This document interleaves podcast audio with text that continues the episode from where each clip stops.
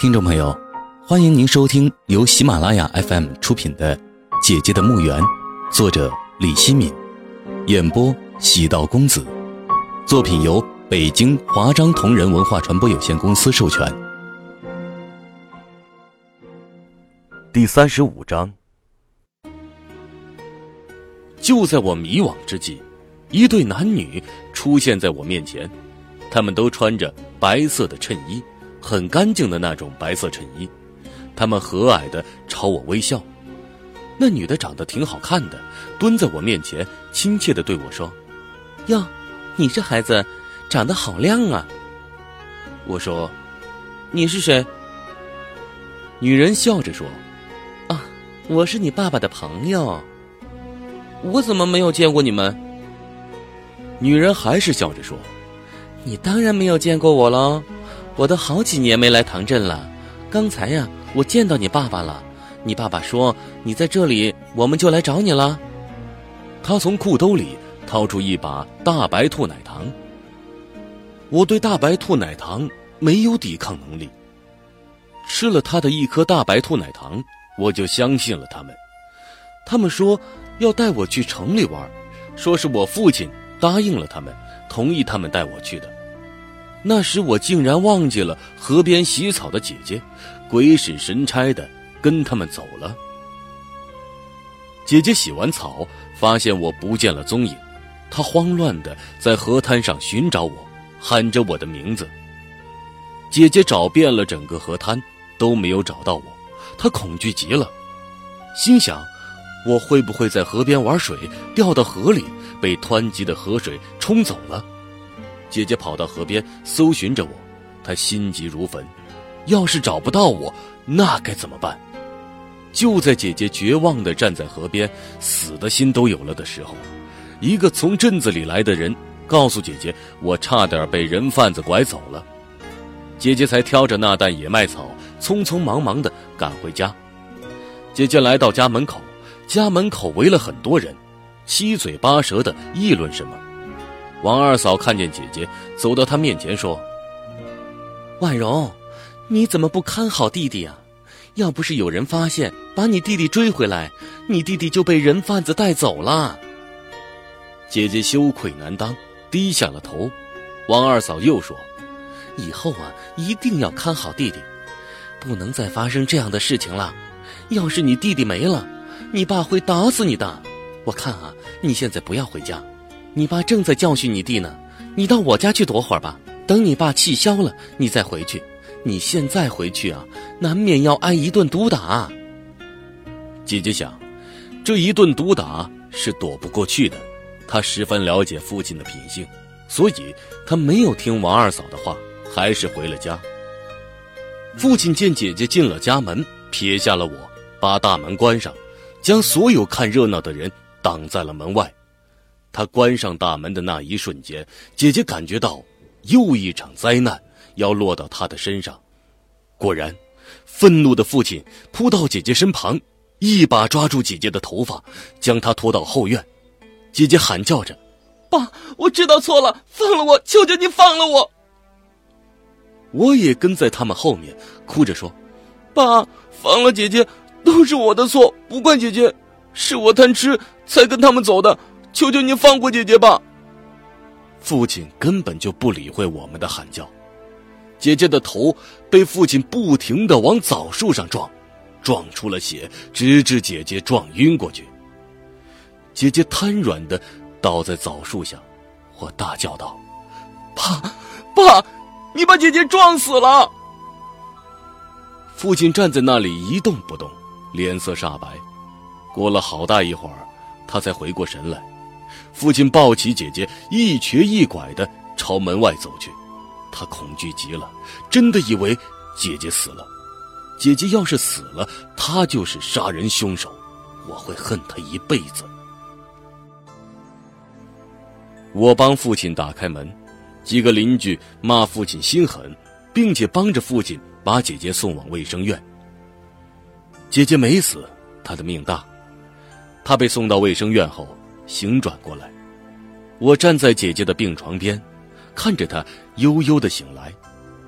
姐姐睁开眼睛，看到了泪流满面的我，她伸出手，我握住了姐姐冰凉而又柔软的手，喊了声：“姐姐。”姐姐的眼角渗出了泪水，她微笑的看着我说：“阿瑞，你没事就好，你没事就好。”我哽咽着说：“姐姐，都怪我，都怪我害你受罪。”阿瑞，不怪你，是姐姐不好，姐姐粗心大意了。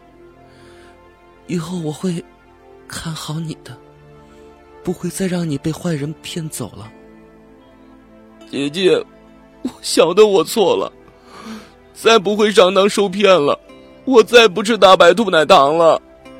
傻瓜，糖还是要吃的，但是记住，不要吃坏人的糖。等兔子出笼，姐姐把兔子卖了，给你买糖吃，买你最喜欢的。大白兔奶糖，好吗？我点了点头，哭出了声。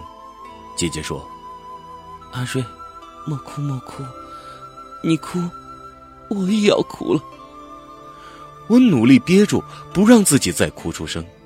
我不要姐姐哭，我不忍心看到她流泪。我希望姐姐一生都不要伤心，不要流泪，那是我最淳朴的愿望。尽管。往往事与愿违。姐姐十四岁的时候，就出落成了一个美丽的姑娘了。十四岁的姐姐在唐镇中学读初中，很多人说姐姐是唐镇中学的校花，姐姐不以为然。我也会被姐姐的美丽打动，她柔美漆黑的长发，忧郁而纯净的丹凤眼，娇美的脸庞，都会照亮我的眼睛。有这样一个美丽的姐姐是我的福分，我为姐姐而骄傲。每当有人在我面前夸赞姐姐，我心里就开出了花。姐姐喜欢花，特别喜欢栀子花。她在后院种了好几棵栀子花，栀子花开的时候，花香溢满了后院，我们家就充满了栀子花的芳香。姐姐长大了，父亲也十分惊讶。惊讶于姐姐的美丽，惊讶之后，父亲也十分不安，为姐姐的美丽而不安。他常常自言自语：“木秀于林，风必摧之。”那时我还小，领悟不到父亲此话的含义。渐渐的，父亲不像从前那样打骂姐姐了，但这不证明父亲就对姐姐好了，他只是换了种方式对姐姐施暴，那就是。冷暴力。他基本上不和姐姐说话，就是偶尔说上一句，也是冷冰冰的挖苦讽刺。不光姐姐心里难受，我也受不了。我一直搞不清楚，父亲为什么要那样对待姐姐，仿佛姐姐不是他的亲生骨肉。姐姐也很少和父亲说话，他们没有交集，没有感情，有的是埋在各自内心的仇恨。莫名其妙的仇恨。上初中后，姐姐喜欢上了诗歌，他有时会把我叫到后院，在枣树下读诗给我听，读完后问我写的好不好，我除了夸赞还是夸赞。姐姐的诗歌写得很美，像她人一样美。姐姐说：“只要你喜欢，我就多写些读给你听。”我开心极了，我喜欢和姐姐在一起。喜欢她读诗给我听，喜欢看她的笑脸，我不喜欢她愁眉苦脸的样子。只要他读完诗，在等待我表态时，脸上就会呈现羞涩的笑容。一次，他刚刚读完诗，父亲像幽魂般出现在后院，他冷冷地说：“写几首破诗有什么用啊？也不能当饭吃，还想当诗人，做梦吧！”姐姐就不在后院读诗给我听了，她并没有因为父亲的冷嘲热讽而停止写诗，他写好了诗会把我带到河边，在河边读诗给我听，那真是一段美好的时光。美丽的姐姐和美丽的诗，留在我记忆深处，不可磨灭。在学校里，他很少说话，没有什么好朋友，也没有时间去和朋友们玩耍。他经常在上课中敲响的前一刻，才急匆匆地冲进教室。一放学，他就跑出学校，回家忙碌。家里的活基本上由他承担了。我很担心，这样会影响他的学习。他的成绩却出奇的好，我心疼姐姐，希望给她分担一些家务，她却不让我干任何事情，只要我好好读书。这个世界上最心疼我的人就是姐姐，没有之一。您正在收听的是由喜马拉雅 FM 出品的《姐姐的墓园》。无论怎么样，我还是会帮姐姐做些事情，比如去拔兔草。她还是养着很多兔子，她每年养兔子都有不少收入，一部分给父亲补贴家用，一部分存起来。她目光看得很长远，说我们以后上大学要花很多的钱。姐姐用她自己赚的钱买过一条花裙子和一件白衬衫，那是唐镇虚日时。城里的服装贩子到唐镇赶集，摆出服装摊子。姐姐在服装摊子上买的。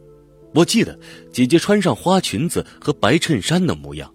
穿好后，她走出房间，红着脸问我：“安瑞，你看姐姐这样穿，好看吗？”我愣住了，过了好大一会儿才说：“漂亮，太漂亮了。”姐姐脸上露出了微笑。真的，我使劲儿的点了点头，说：“漂亮，漂亮极了。”就在这时，父亲回家了。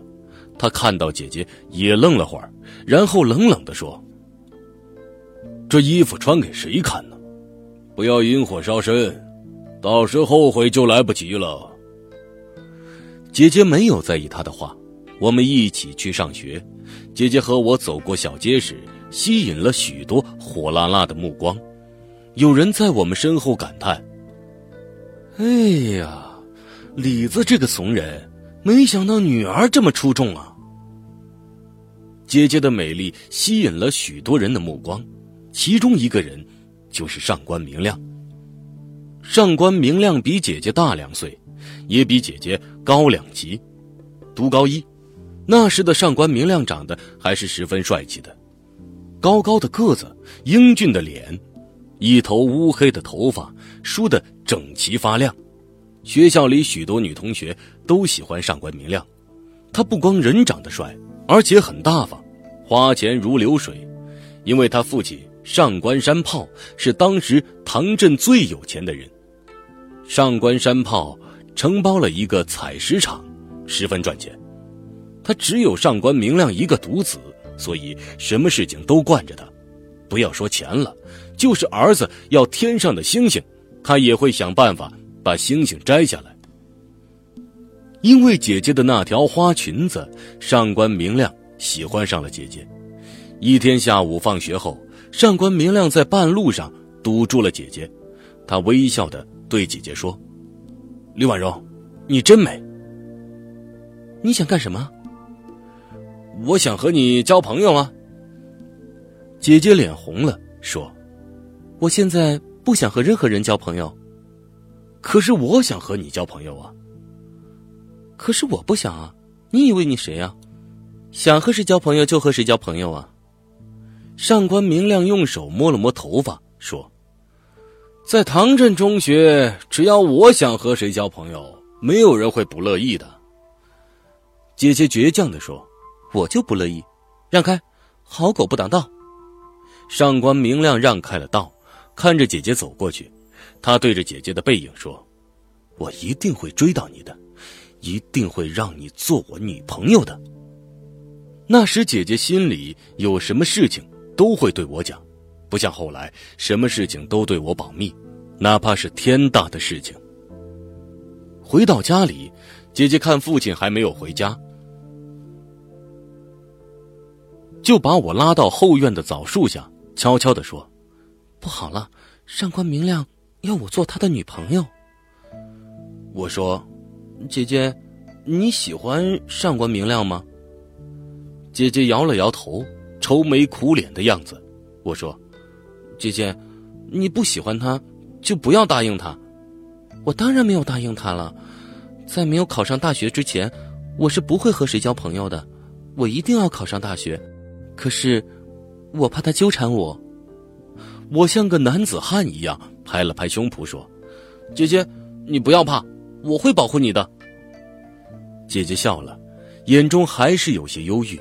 她摸了摸我的头说：“阿瑞，你要是我哥哥就好了，就可以保护我了。你保护不了我的，你自己还要我保护呢。放心吧，你不要担心，我自己会想办法的。”我倔强的说：“姐姐，我一定能够保护你的。”我用姐姐给我煮的一个鸡蛋，从同学那里换来了一根钢锯条。我把钢锯条前面截出个斜面，在磨刀石上磨得锋利尖锐，用破布条缠住锯条后半段，当成手柄，自制了把刀子。我把自制的刀子放在书包里，心想，只要上官明亮敢欺负姐姐，我就用刀子捅他。每天早上，我和姐姐一起去上学，就会把手放进书包里，握紧刀柄。一路上不停的左顾右盼，提防上官明亮对姐姐的突然袭击。放学后，我没有马上回家，而是到唐镇中学门口等待姐姐出来，和她一起回家。好在唐镇小学和唐镇中学紧挨在一起，我不用跑冤枉路。上官明亮不是傻瓜，对我们的提防一目了然。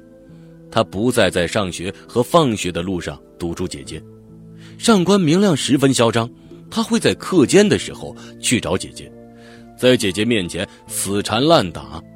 姐姐无奈，把他的行为告到班主任那里去了。班主任又把这件事情反映到校长那里去了。校长是个正直而又暴躁的老头，把上官明亮叫到办公室，好一顿臭骂。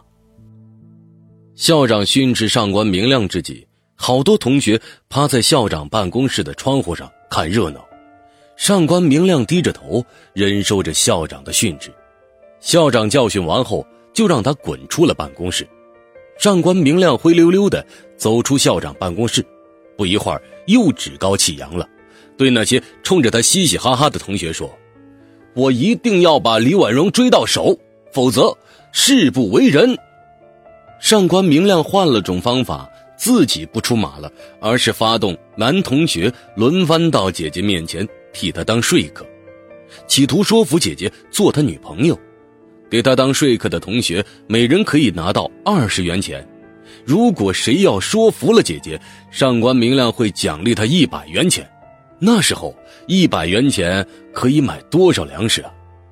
那些男同学都被姐姐骂得灰头土脸，无计可施。见男同学无法说服姐姐，上官明亮还让一些女同学也加入了说客的行列。对付那些给上官明亮当说客的女同学，姐姐没有骂他们，而是根本就不理睬，半句话都没有回应。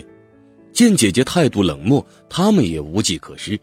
上官明亮的说客计划失败后，又想出了一个鬼主意，在学校里散布谣言，以逼姐姐就范。不几天，学校里流传着关于姐姐和上官明亮的故事，说姐姐其实是喜欢上官明亮的，只是不肯承认，而且摆架子，故意吊上官明亮的胃口。姐姐听到这个谣言，只是一笑置之。故事中的女主角都不以为然，这个谣言也不攻自破，随风飘散。上官明亮还是不死心，又想出了一个花招。他每天都给姐姐写一封求爱信，一连写了好几天。他以为用这个办法能够打动姐姐。姐姐把上官明亮写给她的求爱信用红笔标出了错别字以及语法错误，并且在每封信上面写上一行字：“就这水平还写情书，好好学习吧，别胡思乱想了。”姐姐把上官明亮的求爱信都贴在了。学校的黑板报上，全校哗然。本来上官明亮骄傲的像只刚打鸣的公鸡，姐姐的这一招让他变成了霜打的茄子蔫儿了。姐姐回家告诉我说，以后上官明亮应该不会再死缠烂打了。我还是不放心，而且担心上官明亮报复姐姐。毕竟姐姐让他在学校里丢了脸。姐姐比我乐观，她微笑地说：“阿瑞，你放心吧，不会有事的。”我心想，但愿姐姐不会有事。父亲知道了上官明亮追求姐姐的事情，他十分恼火，对姐姐说：“我现在管不了你了，你也有自己的尊严了。我不想说你什么，只是提醒你一句：你要是敢和上官明亮好，你就和我脱离父女关系，永远都不要再踏进这个家门。”说话时，父亲明显是压抑着内心的怒火，他浑身颤抖。上官明亮是父亲仇人的儿子。父亲的腿就是上官明亮的父亲打断的，想到残疾的腿，他心里难以平静。姐姐说：“我不会和任何人好，我只有一个目标，考上大学，离开唐镇。我有自己的向往。”父亲无语。听众朋友，本集播讲完毕，感谢您的收听，请您继续关注喜马拉雅 FM 以及喜道公子的其他作品。